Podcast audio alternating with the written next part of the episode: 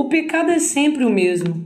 Sim, o caminho que ele faz da cabeça de Satanás até nossa cabeça fraca e humana é sempre o mesmo. A serpente sabe o que nos interessa. O inimigo entende muito bem como pode nos enganar e nos convencer de experimentar do fruto proibido. Somos curiosos, somos famintos, somos frágeis. Adão e Eva são apenas imagens alegóricas de como nós somos todos os dias.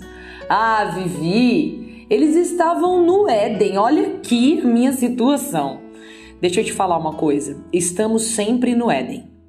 Deus nos provê tudo: flores, frutos, condições climáticas. O Éden é nosso. Foi tudo desenhado carinhosamente para nós. E mesmo assim, queremos sempre mais. Apesar do que já temos, do que já recebemos das mãos de Deus, uma serpente qualquer aparece e escutamos o que ela diz. O caminho do pecado é sempre o mesmo. A serpente, ou sei lá qual fantasia o diabo usou hoje para conversar com você, esse aí mesmo, se aproxima de você e te oferece algo. Você já tem bastante coisa, mas pode ter mais, então resolve escutar. Interessante que você poderia ter mandado esse inconveniente embora, mas não. Você deixa ele chegar, se aproximar e falar qualquer coisa. Você poderia até ter feito isso educadamente, mas você acredita nele, pois a fala do inimigo combina com os seus desejos mais baixos e em minutos você se esquece de tudo que já tinha e só enxerga o que ainda não conquistou. Você precisa daquilo que ele te ofereceu, precisa muito.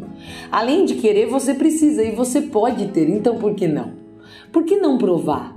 Todo mundo prova, todos fazem assim, todo mundo já comeu e vive normalmente. O Éden vai continuar sendo o mesmo. Desculpa, o Éden vai mudar o Éden deixa de ser seu. Toda vez que, como Eva e como Adão, você cai na conversa mole de Satanás, você perde o Éden. O caminho do pecado é sempre o mesmo, o preço também. Quando você percebe que está nu e se esconde porque sente medo e vergonha de Deus, de seus pais, de seu esposo, de seus filhos, já é tarde. Você já perdeu o Éden. Primeiro, porque você nunca mais vai olhar para o seu Éden do mesmo jeito, você está nu. Passou a enxergar o que não precisava enxergar. Passou a olhar o fruto proibido e deixou de ver todos os outros frutos. Segundo, que o Éden não é mais seu. Você perdeu a confiança do dono. Você perdeu a confiança de Deus, da sua família, dos seus amigos, dos seus alunos, dos seus funcionários.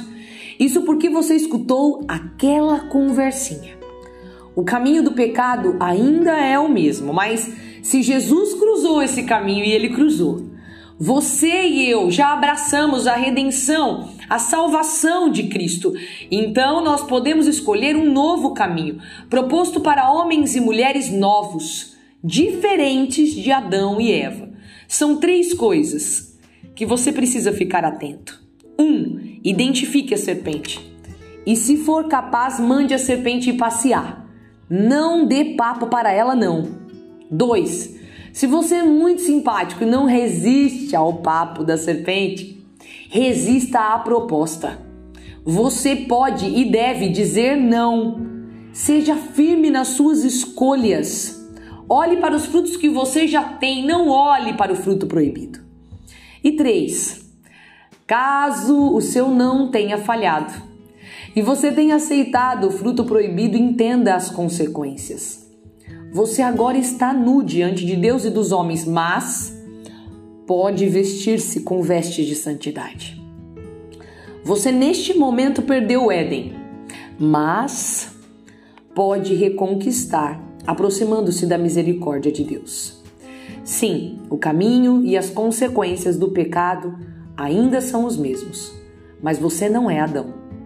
Você não é Eva. Jesus já morreu por você, por mim, para que nós possamos escolher um outro caminho. Proteja o seu jardim. Hoje, proteja-se.